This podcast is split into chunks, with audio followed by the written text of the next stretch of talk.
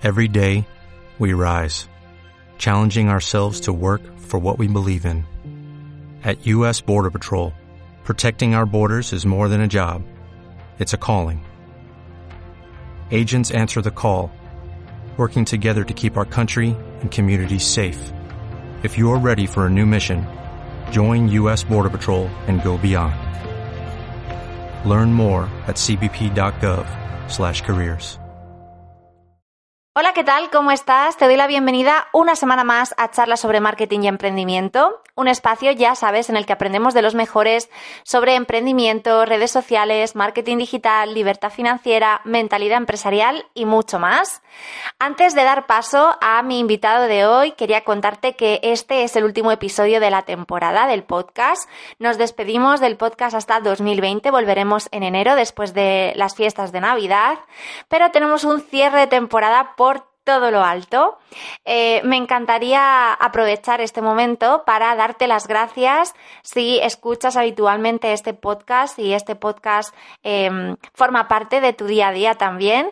Y por supuesto, desearte que pases una muy, muy feliz Navidad, que tengas un fin de año maravilloso y sobre todo que 2020 sea el año en el que todos tus deseos, objetivos empresariales y personales se, se cumplan. Así que nada, ya dicho esto, voy a dar paso a mi invitado de hoy. Espero que te encante esta entrevista en la que hemos hablado sobre motivación, sobre emociones, sobre superar retos, sobre ponernos nuevos objetivos y cómo cumplirlos. Y nada más, te vuelvo a escuchar, nos volvemos a escuchar en este podcast en enero y hasta entonces te deseo muy feliz Navidad. Javier Iriondo es emprendedor, escritor, conferenciante y coach de intervención estratégica con un pasado como deportista profesional en Estados Unidos, país en el que comenzó su carrera profesional especializándose en marketing, comercialización y crecimiento personal, Javier cuenta con una dilatada experiencia como emprendedor y conferenciante sobre liderazgo, desarrollo y transformación personal en países como Italia, Francia, Brasil, Estados Unidos, Argentina, Puerto Rico y España. En la actualidad, Javier asesora y realiza consultoría de manera personal y privada a diferentes personalidades, deportistas y empresarios que buscan cambios, transformación personal y resolución de conflictos emocionales. En su libro más reciente, La vida te está esperando, Javier Iriondo nos enfrenta a nosotros mismos, nos revela aspectos fundamentales de la vida y nos enseña cómo nuestros miedos y expectativas nos impiden disfrutar de lo único que tenemos, el presente. Bueno, Javier, muchísimas gracias, bienvenido, es un placer tenerte aquí, que nos hayas hecho un hueco en, todo el bullicio que estás ahora mismo metido con la promoción de tu nuevo libro, así que muchísimas gracias por hacernos un hueco. Pues nada, gracias a ti por tenerme en cuenta y, darme esta oportunidad de compartir este rato. Mira, eh, para quienes no te, no te tengan fichado, de, los que, de las personas que nos, eh, que nos conoce, que nos están escuchando ahora mismo, eh, podríamos decir que tienes mucha experiencia en, temas de crecimiento personal, de coaching, de motivación a empresas, que por eso en parte he querido traerte aquí, porque hay muchísimas empresas que han confiado en ti para asesorarlos en cuanto a, motivación, formación, liderazgo.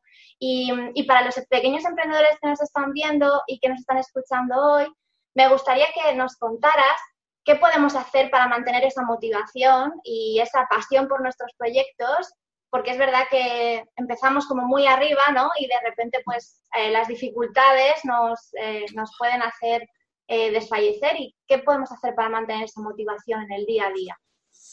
Bueno, lo primero que hay que pensar es que eh, la motivación va a desaparecer. ¿Vale? Vale. la motivación, uno no puede estar siempre motivado y si uno espera estar siempre motivado, ese es el problema, pensar que siempre vas a estar motivado. ¿no? Eh, la motivación es una emoción y las emociones en la vida, las emociones van y vienen, suben, bajan. Somos una montaña rusa emocional. De pronto es como que hoy me siento con fuerza, hoy me siento capaz de hacer que las cosas pasen, hoy bien. Y un email después, una llamada después y dices, la mierda del mundo este. ¡Qué desastre! Esto no funciona, no valgo para nada. Y te llegan las dudas, te llegan los miedos, te llegan no sé si yo valgo, no sé si yo puedo. Y constantemente, cada vez que tú tengas un reto, un objetivo, un sueño, va a haber una lucha interior. Siempre. ¿Por qué? Porque cada vez que tengas un reto, un objetivo, un sueño, el cerebro interpreta eso como una posible amenaza de fracaso y te va a mandar las 10.000 señales para que abandones. Porque si abandono, no he fracasado, he abandonado voluntariamente, ¿no? Y nos engañamos que somos artistas, ¿no? Entonces, ¿qué ocurre? Que la motivación es como que, bueno, eh, va a venir, hay momentos arriba, abajo, pero lo que tiene que haber es, detrás de la motivación, tiene que haber decisiones. Decisiones radicales y viscerales. Detrás de las decisiones tiene que haber compromisos de que esté o no esté motivado. Aunque me caiga, aunque ocurra lo que ocurra, voy a pagar el precio. Voy a a volver a levantarme 17.000 veces. Voy a descubrir de qué estoy hecho. Quiero ver qué es lo que llevo dentro, aunque me duela. Es decir, la capacidad de sacrificio y sufrimiento equivale a las posibilidades de éxito. Y pretender estar siempre motivado es la manera de desmotivarse, porque en el momento en el que bajes un poco, vas a pensar, ay, es que tengo un defecto porque yo debería de estar motivado. Entonces, olvídate de la motivación, aunque sea a veces, es decir, lo que nos falta son razones de peso.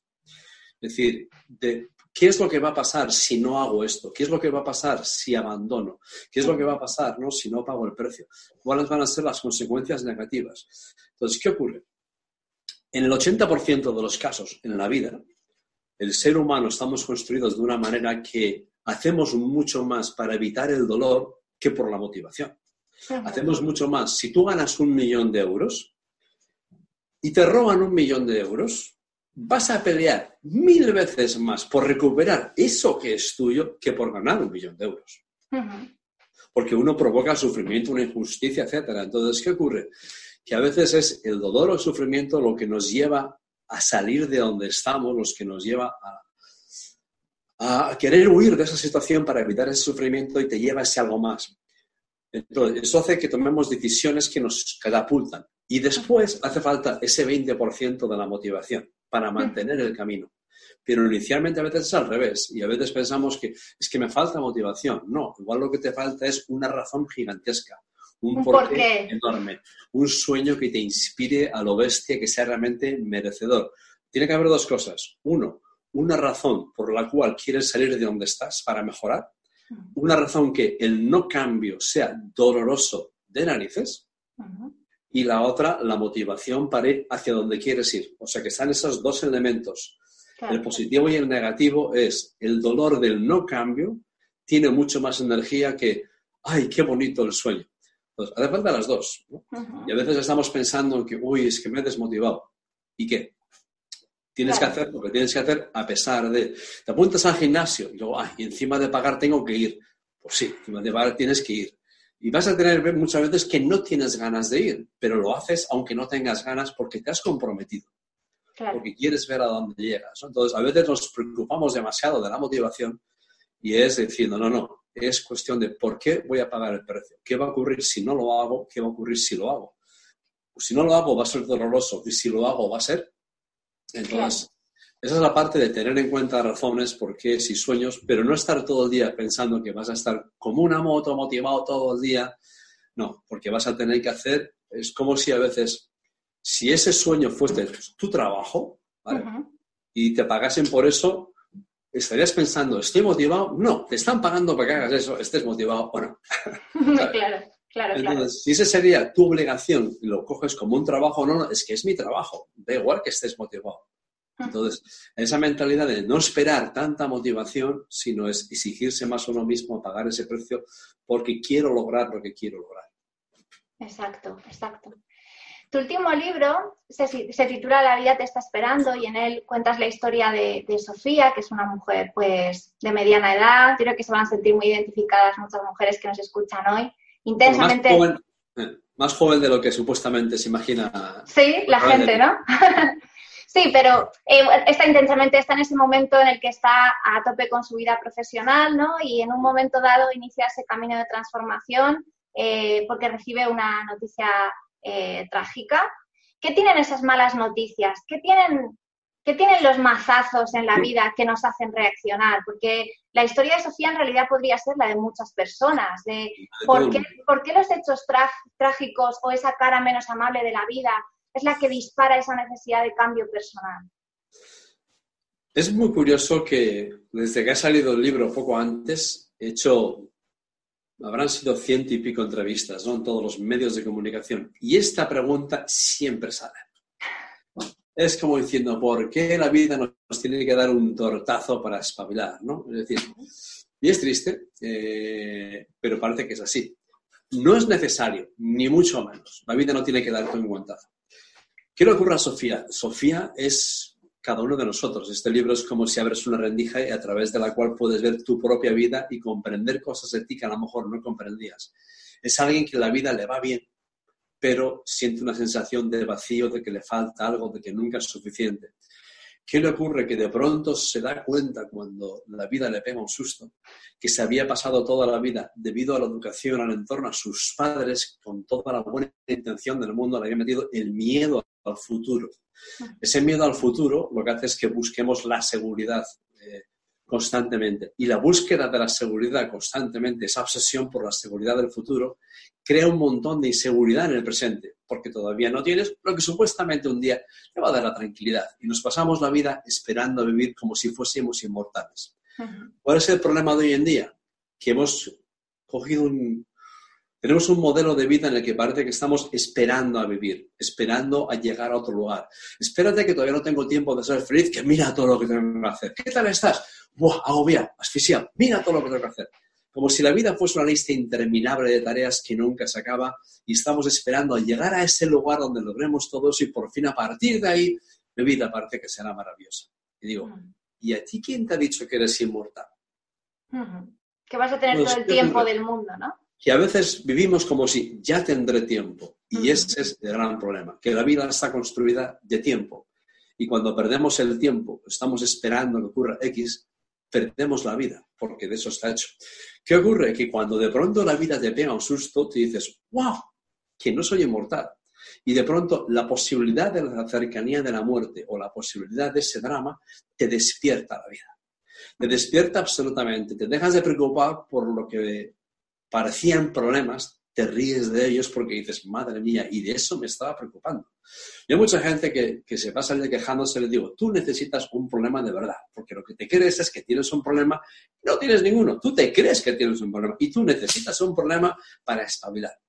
Porque de pronto cuando te dan un susto de verdad que dice, es que a lo mejor esto se puede acabar, que estás en la ruina, o quién sabe, una de estas cosas gordas, de pronto dices, ¿y de qué me estaba quejando? Y entonces pones prioridades en orden, aprendes a estar más en el presente, a disfrutar más de lo que sí tengo, en vez de estar toda la vida esperando a que tenga aquello otro, porque entonces no somos agradecidos, somos desagradecidos, no somos capaces de apreciar lo que sí tenemos, ni a quien tenemos al lado, y así es cuando uno lo pierde todo, porque estamos esperando llegar allí. Entonces, ¿qué ocurre cuando hay un desastre? No tiene que ocurrir, pero cuando hay un desastre de estos, ocurre que tomamos decisiones decisiones poderosas de decir, hasta aquí hemos llegado, quiero otra cosa, tiene que haber algo más, quiero cambiar. Y esa decisión es lo que inicia un proceso de cambio. No tiene que ver con demostrar nada al mundo, sino decir con empezar a vivir desde un nuevo estándar, desde decir, quiero dejar de perder el tiempo, quiero dejar de quejarme, quiero ver de qué estoy hecho, quiero cambiar, tiene que haber otra cosa, quiero algo más. Y el problema es que no tomamos esas decisiones de ese calibre tan intenso hasta que la vida no nos da un susto. O sea que no es necesario que la vida nos coloque ahí, pero sí es necesario tomar ese tipo de decisión de decir, hasta aquí hemos llegado.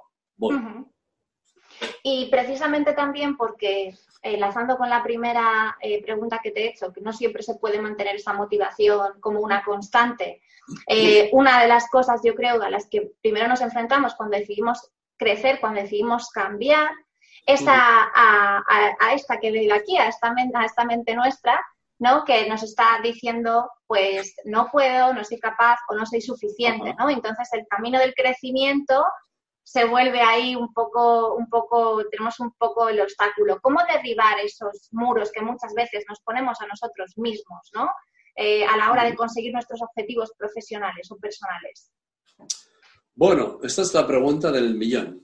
Así que aquí esto es para largo y tendido, ¿eh? Porque, a ver, la gran pelea de la vida no es contra el mundo que esté fuera, es contra ti mismo. Es decir, eh, hemos creado un modelo de vida en el cual nuestra mente se ha convertido en nuestro peor enemigo más cruel. Nuestra mente debería ser una voz que nos calma, una voz que nos trata bien, una voz que confía en nosotros, que nos da esa confianza, esa energía, ¿no? Como un buen amigo que te susurra y tú vas.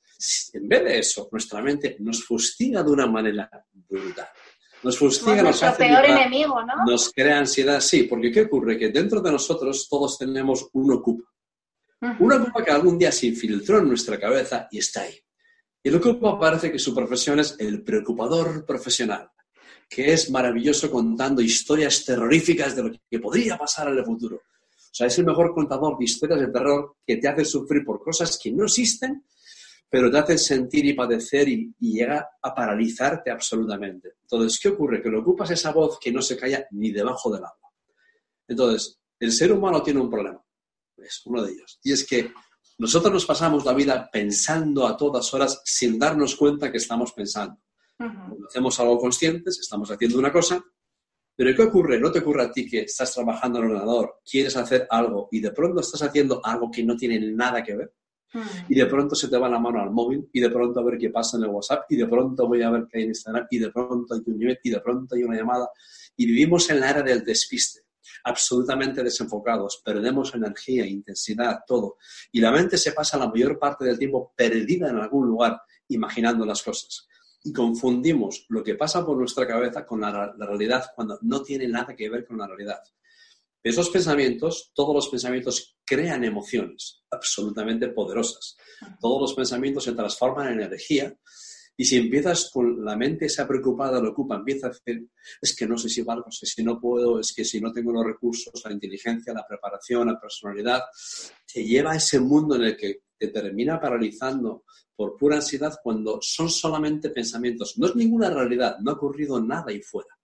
El problema no es qué es lo que está ocurriendo ahí fuera. El problema es qué está ocurriendo dentro de ti, el silencio, sin que nadie sepa. Y la gran conquista es la conquista de uno mismo. Es cómo, ya que vas a pasar el resto de tu vida con el Ocupa. Vale, no hay manera de echarlo. Nos acabas de dar un spoiler, ¿no? Al Ocupa no se le echa de. Al Ocupa no, le, no es que no le es que no le puedes echar, porque el Ocupa es el ego, el Ocupa es la voz del subconsciente que está siempre ahí. La cuestión es, oye, ¿qué tal si llegamos a un acuerdo para que no me maltrates tanto y decir, cuando me des una palmadita y venga, créeme y me animes un poco, en vez de lanzarme toneladas de dudas, ¿no? Entonces, ¿cómo manejamos eso mejor? Pues la voz de la ocupa, esa voz interior, tiene que ver con que nuestra calidad de vida es directamente proporcional a la calidad de nuestras emociones. A veces nos ha convencido el mundo y el marketing todo de que cuando logres X cosas, a partir de ahí tu vida emocional va a ser maravillosa. Esa es la gran mentira gigantesca. Porque tú consigues algo y qué bien, y 48 horas después estás en el mismo lugar de antes, porque has logrado algo exteriormente, pero no ha cambiado nada interiormente. Por eso vivimos en hábitos emocionales y cada cuatro días estamos en el mismo lugar de siempre, como ¿no? me siento igual, vivimos en cuatro emociones básicas al final, ¿no? Que tienen que ver con lo que está pasando en nuestra cabeza. Así que si queremos mejorar nuestra confianza y nuestro mundo interior y creer más en nosotros, tenemos que lograr que esa voz que está ahí dentro no nos machaque tanto y sea más un buen socio. ¿De qué depende eso? Pues va a depender, bueno, ¿Cuántos telediarios ves y cuántos podcasts ves? ¿Cuántos telediarios ves y cuántos libros lees? ¿Qué porcentaje del tiempo estás aprendiendo, escuchando cosas interesantes? ¿Te unes a personas inspiradoras que hablan de, progreso, que hablan de desarrollo, de innovación, de mil cosas? ¿Y qué porcentaje del tiempo estás atento o, aunque no estés atento, te está rodeando un montón de información sobre lo que está ocurriendo en el mundo? Porque constantemente estamos ante un tsunami de información, por bombardeados totalmente de información. Entonces, lo que cada uno tiene que medir es qué porcentaje del tiempo estoy expuesto a cosas que me enseñan, que me aportan, que me inspiran, y qué porcentaje del tiempo estoy expuesto a otra información que realmente no es válida. Y eso no quiere decir huir del mundo o huir de los problemas o negar la realidad. Te puedes informar, pero te informas de varias fuentes, lo que quieras, ya, estoy informado, listo. Y aunque no te informes, el mundo entero te va a estar hablando de lo que pasa, con lo cual te vas a enterar aunque no quieras. Pero si yo quiero aumentar el porcentaje de pensamientos positivos, tengo que aumentar el nivel de la información. La mente es como el cuerpo. Dime qué comes y te diré cuál es tu resultado. Tú te das una vuelta por la calle, vas viendo los cuerpos y vas a ir viendo los hábitos de cada uno. Y ves quién come mucho, quién come poco, quién hace deporte, quién no. Es decir, tu cuerpo reacciona a cuál es el hábito que tú tienes. Y es una demostración. La mente es igual, lo que pasa es que no se nos hincha la cabeza. Si no, sería, la gente tendría más cuidado con qué escucha. Porque tendría menos té de basura y menos mierdas, porque se te pondría cuidado que ya no entras por la puerta. ¿no? Claro, claro tienes que elegir, decir, bueno, decir, pues tengo que leer todos los días X tiempo, quiero escuchar un podcast al día, quiero hacer un curso de X cada, cada tanto tiempo, quiero seguir formándome, aprendiendo, porque ese desarrollo personal y esa evolución personal es lo que te permite estar mejor interiormente, aumentar tu potencial, agregar habilidades, tener más confianza y enfrentarte a lo que venga de mucha mejor manera porque al final la vida tiene que ver con cuál es tu capacidad de superar los retos y constantemente la vida te va a lanzar, tu capacidad de adaptarte a los constantes cambios que va a haber y dejar de pensar que no debería de haber problemas porque van a haber problemas. Y ver cada problema como esto que me va a enseñar, que puedo superar. Y tiene que ver mucho con eso. Entonces, es, al final, es dime de qué te alimentas y te diré qué está pasando por tu cabeza. O sea que eso es una cosa de hábitos y de disciplina y no dejar nunca de aprender. Para que el de aquí arriba sea tu mejor socio y no ese enemigo que todos tenemos, que hoy en día simplemente lo tienes que ver de esta manera. Estamos en el mejor momento de la historia, con mucha diferencia, en aspectos salud, información, entretenimiento, tecnología. O sea, el mundo es, digo, cualquiera que viniese aquí hace 150 años dirá, ¿qué planeta es este? Pero sin embargo, a nivel emocional, estamos en el peor momento de la historia.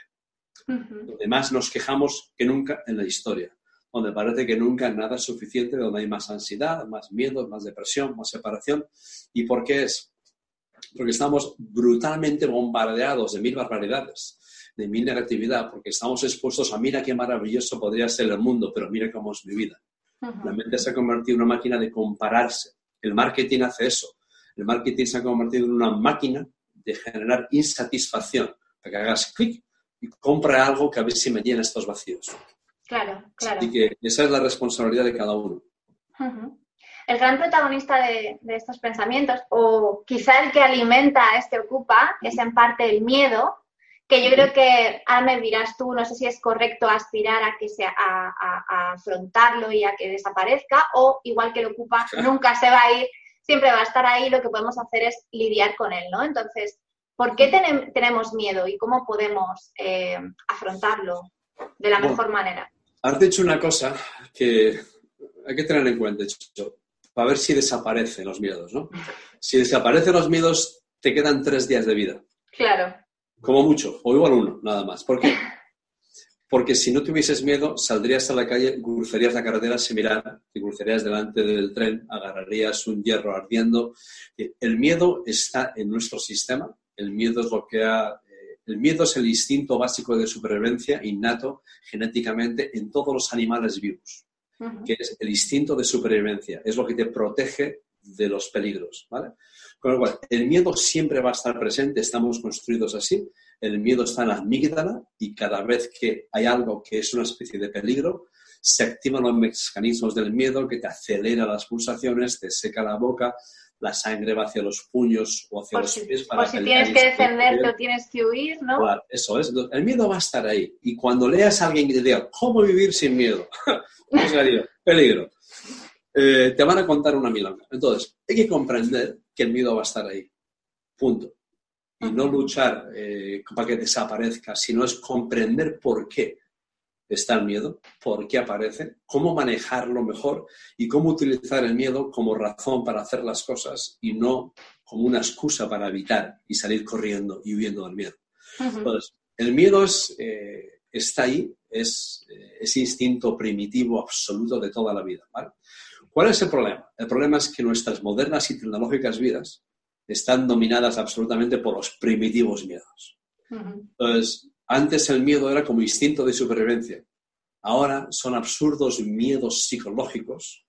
Miedo a qué dirán, miedo al fracaso, miedo al rechazo, miedo a no encajar, miedo a la soledad, miedo al amor, al desamor, miedo al éxito. Absurdos miedos psicológicos por la sociedad y por el mundo en el que nos hemos metido. Yo escribí en el libro ¿no? Eh, una cosa que, que, está puesta ahí, y me acuerdo en un viaje por Tanzania, en el Serengeti. Yo quería hablar con gente que no estuviese intoxicada por el mundo moderno, por la tecnología. Entonces le pregunté precisamente eso. hablando de, oye, ¿qué es importante en la vida y tus sueños y tal? Y le pregunté, ¿y cuáles son tus tres mayores miedos? Me miró como diciendo, tú eres tonto, ¿qué te pasa, no? Bueno, mayores miedos, vaya, tontería de pregunta. ¿Cuáles eran sus miedos? El miedo al león, el jaguar y la hiena, que son los que se comen a las cabras con la cual alimenta a su familia. Su supervivencia depende de los animales, por la carne, por la leche, por todo. Y ese era su miedo. Cuando tú haces esa pregunta que lo he hecho miles de veces en un montón de cursos donde entrego una tarjeta a la gente, ¿y cuáles son tus tres mayores miedos? Pues el miedo a no ser suficiente, el miedo al fracaso, el miedo al rechazo, el miedo a no ser digno de ser querido, a quedarme solo. Son esas locuras de miedos. Entonces es cuando tenemos que aprender que cada vez que tú tengas un reto, cada vez que te pongas un objetivo, cada vez que te pongas un sueño, cada vez que tengas que hablar en público, hacer una presentación, eh, el miedo va a aparecer. Exacto. Vamos a sentir esas ganas de huir, ¿no? Vamos a sentir esas ganas de huir siempre. ¿Y por qué va a aparecer? Porque en tu cerebro primitivo, ese reto, ese sueño o hablar en público, lo considera como una auténtica amenaza porque puedes hacer el ridículo, porque puedes fracasar, entonces, ¿qué dirán? Y entonces el miedo te manda todas esas señales para que abandones, así no fracasas. Claro. Entonces, ¿qué ocurre? Que cada vez que tengas miedo, es la gran mentira que te está contando el ocupa para que te vayas a la cueva y no intentes hacer nada toda tu vida si no fracasas. Pero el miedo es la razón para pasar la acción, porque cada vez que tú evitas algo, te debilitas, pierdes confianza y te haces más pequeño. Cada vez que tú te enfrentas a eso que tienes miedo, te das cuenta que el miedo no existe. El miedo no está ahí fuera. Ah, mira, ahí va el miedo. No, no, el miedo no va por ningún sitio. El miedo lo creamos nosotros en base a una expectativa retorcida, negativa, de que algo puede ir mal. Vale, si va mal, ¿qué? no pasa absolutamente nada. Es decir, o lo peor que puede pasar es que no pase nada. Pero el miedo simplemente es la razón por la cual pasar a la acción. Cada vez que te aparezca el miedo en tu vida, la vida te pone ante el momento en el cual tienes que tomar una decisión de si vas a huir o si vas a dar un paso al frente. Cada vez que te enfrentas a eso, tu confianza crece. Cuando huyes y evitas esa presentación, ese proyecto, esa conversación, esa llamada, cada vez que huyes te debilitas y te haces más pequeño, es como que te amputan la voluntad. Y cuando te enfrentas a ellos, cuando realmente vas creciendo y confiando, te das cuenta que ese miedo era esa voz interior que no quiere que te expongas ante nada, esa gran mentira. Y es cuando tú le tienes que hablar a tu mente en vez de dejar que tu mente te abra a ti y te convenza de ese monstruo. Claro. Eh, tranquilo, no pasa nada, está todo bien. No hay ningún león, ningún tigre, nadie me va a comer, voy a sobrevivir. Claro.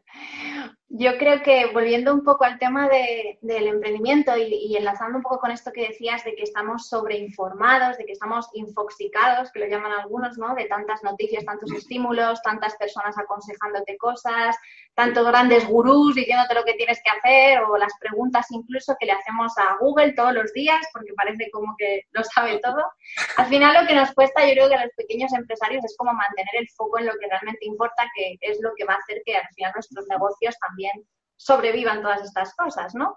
Y yo creo que el enfoque es muy importante, eh, mantener, mantenernos enfocados en aquello que importa e intentar eh, seleccionar eh, aquello que no, que no nos va a, llevar a un paso más o que no nos va a ayudar a avanzar en nuestro negocio. ¿Qué consejo podrías darnos para mantener ese, ese foco y sobre todo en qué tú crees que nos deberíamos enfocar en estos momentos iniciales de un negocio? Bueno, uno es eh, tener absolutamente claras las prioridades. Es decir, poner muy, muy, muy claras tus prioridades, definir claramente cuál es tu objetivo, cuál es tu meta, porque si no tienes, si solamente trabajas por inercia y ya pasarán las cosas, no va a pasar nada.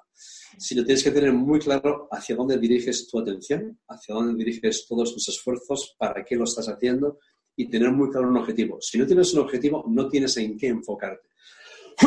Esa es una. Luego, dos, bloquear a medio mundo. Es decir, aprende a decir no.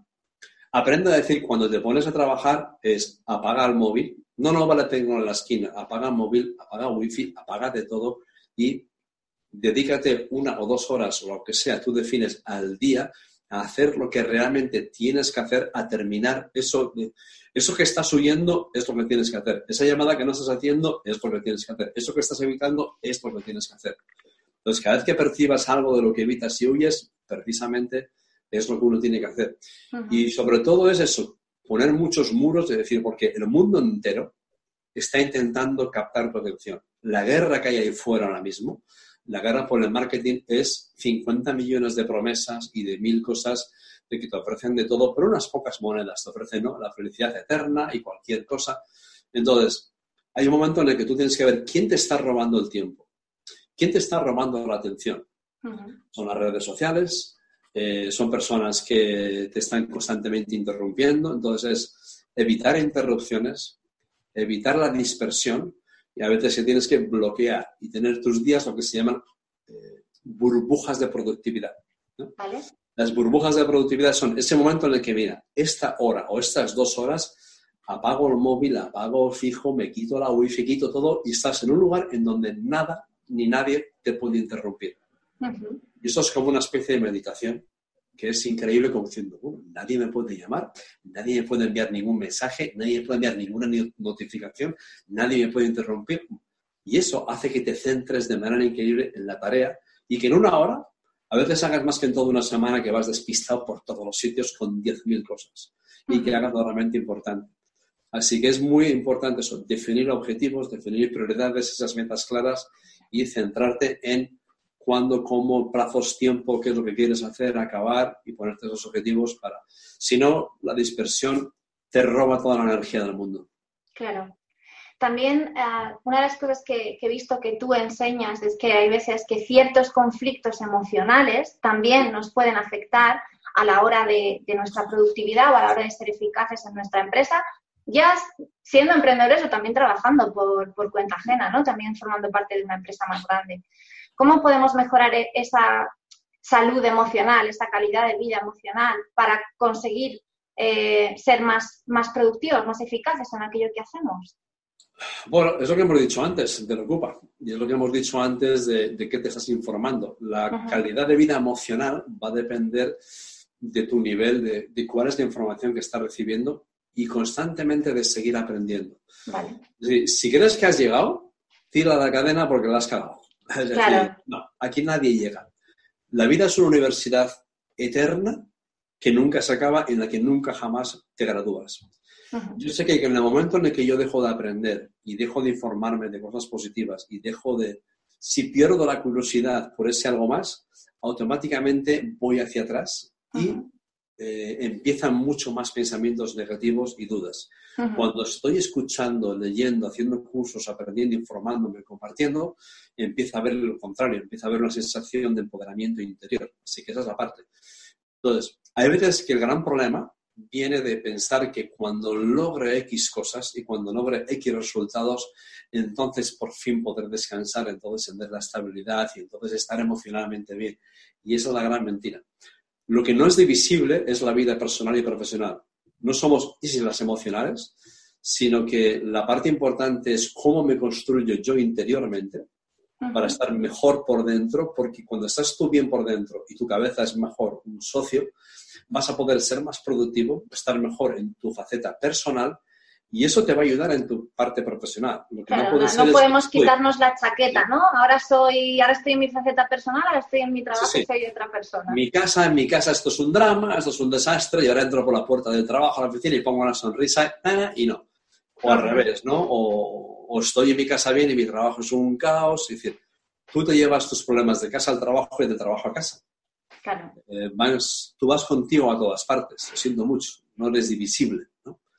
Entonces, al final es como yo estoy bien, porque cuando tú estás bien, el mundo está bien. Es decir, cuando tú estás bien, ¿qué ocurre? Que ves todo mejor, ves todo como que tengo la capacidad de poder hacer las cosas. Crees más en ti. Y cuando tú no estás bien, aparece un mar de dudas. Y empiezas a pensar que eso no va a funcionar, que eso es demasiado difícil, que a lo mejor me he equivocado, que yo no valgo para esto. Entonces, todo nace de, de, esa inversión en tu parte de desarrollo personal, de seguir siempre creciendo, aprendiendo y evolucionando, porque eso te va a dar alternativas, va a aumentar tu capacidad de producir, va a aumentar eh, tu capacidad de creatividad, absolutamente, porque si no, tu creatividad está aniquilada. Vas a tener una creatividad negativa espectacular. Pues lo ocupas se imaginar todo lo peor.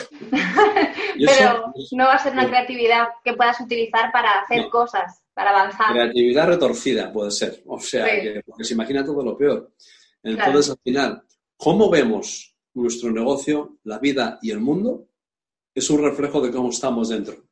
Por eso hay días que, qué bonito está todo, hoy me siento bien, y hay días que la mierda mundo este. ¿No? Es decir, ¿ha cambiado el mundo? No, el mundo no ha cambiado ni un miligramo. Eres tú quien cambia. Eres tú quien de pronto ha perdido el enfoque, quien ha perdido la sensación de confianza, quien se está enfocando en, en lo que no tengo control, en el cambio mundial, el cambio climático, en mil historias, se mira cómo está el mundo y tal. Y perdemos el enfoque, digo, hay cosas sobre las que yo no puedo, no tengo ningún control. El único control que tenemos es sobre cómo es nuestra actitud, sobre cómo respondemos, cómo estamos dentro de nosotros y ahí es donde tenemos que trabajar. Y cuando tú tomas un mayor control interior, estás mejor en tu interior y tu cabeza está funcionando mejor, es cuando realmente puedes cambiar las cosas. Es cuando tu capacidad de solucionar problemas, de que aparezcan alternativas y situaciones y oportunidades aumenta un montón. Es cuando los demás ven algo en ti que te ofrecen oportunidades. Es cuando, wow, yo mira, estaría bien, es decir, hay momentos en los que me empiezan a ofrecer absolutamente de todo. ¿Por qué? Porque ¿qué es lo que la gente ve en ti? Claro. Entonces, ¿te ven como una solución o te ven como un problema? ¿Te ven como alguien que suma o alguien que resta? Tienes conversaciones con gente que lo único que hacen es quejarse y luego esperan de que no lleguen oportunidades. Digo, joder, tú sigas así y ya verás. Claro. O sea, ¿no? O eres alguien que dices, yo estoy aquí para solucionar cualquier problema que hay que hacer. De que tengas esa iniciativa, de que seas ese intraemprendimiento viene de estar constantemente tú evolucionando y aportando soluciones y no aportando quejas. Esa responsabilidad personal que tiene que ver con la capacidad de responder con más habilidad ante lo que la vida te lance. Claro. O sea que esa parte interior que hay que construir. Quizá eh, en esta parte de qué es lo que ve en ti, y así ya un poco para finalizar, eh, me gustaría que nos contaras muchos de los consejos que recibimos es, ah, tienes que aprender a marcar la diferencia, tienes que saber cuál es tu valor diferencial y tienes que ver lo que te hace diferente, ¿no? Para que la gente vea esa diferenciación tal. Y claro, hay quien piensa, yo creo que lo hemos pensado todos en algún momento, es que yo creo que no tengo nada especial, yo creo que no tengo nada que me diferencie, ¿no? ¿Qué respondes tú cuando te dicen, oye Javier, yo es que creo que soy común y corriente, normal? Yo a mí esto cuando me dicen que tengo que marcar la diferencia, no sé, o qué me hace diferente, no sé qué respondo. Bueno, pues yo tampoco lo sé. Eh, yo creo que es un tema muy marketingiano y yo a veces voy en contra de ese mensaje, ¿no? Porque precisamente uno de los problemas en la sociedad es que va creciendo de manera bestial es la sensación de soledad. Y a veces queremos diferenciarnos tanto que nos convertimos en quien no somos para crear una persona que se convierte en un producto que deja de ser persona, a intentar aparentar algo que a lo mejor no eres, y te diferencias tanto que te quedas más solo que la una.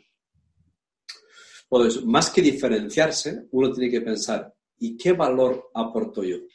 Claro. ¿Cómo hago? ¿Qué legado voy a dejar? ¿Cómo hago que esto sea mejor, no? El tema es a veces que la gente quiere distinguirse, distinguirse viene desde el ego, no quiero destacar, ¿no? ¿Cómo mm. destaco? Pues vas a destacar aportando valor, vas a destacar cuando das hasta que duela. Y dar, y dar, y ver cómo puedes ayudar, y ver cómo puedes solucionar problemas, y ver cómo aportar valor, y ver cómo superar las expectativas de los demás, hacer más de lo que esperan, piensan, todo. Es decir, dar, dar, dar, dar, dar hasta que duela. Eh, y al final, dar quiere decir con sembrar, sembrar, sembrar. ¿Y cuándo vas a recoger? Ni idea. No cuando tú lo esperas, no cuando tú quieres, ni cuando tú lo necesitas. La raíz primero va creciendo por dentro, por dentro, por dentro y no sabes, pero va echando raíces. Y luego de pronto un día, cuando has sembrado suficiente, es que empiezas a crecer. Pero hay gente que ve una semilla y se queda mirando, a ver, ¿cuándo crece esto? Y no, entonces yo creo que más que preocuparte por diferenciarte es ver cuáles son los problemas y cómo puedo aportar soluciones. Si ves un problema, tienes una oportunidad. Claro.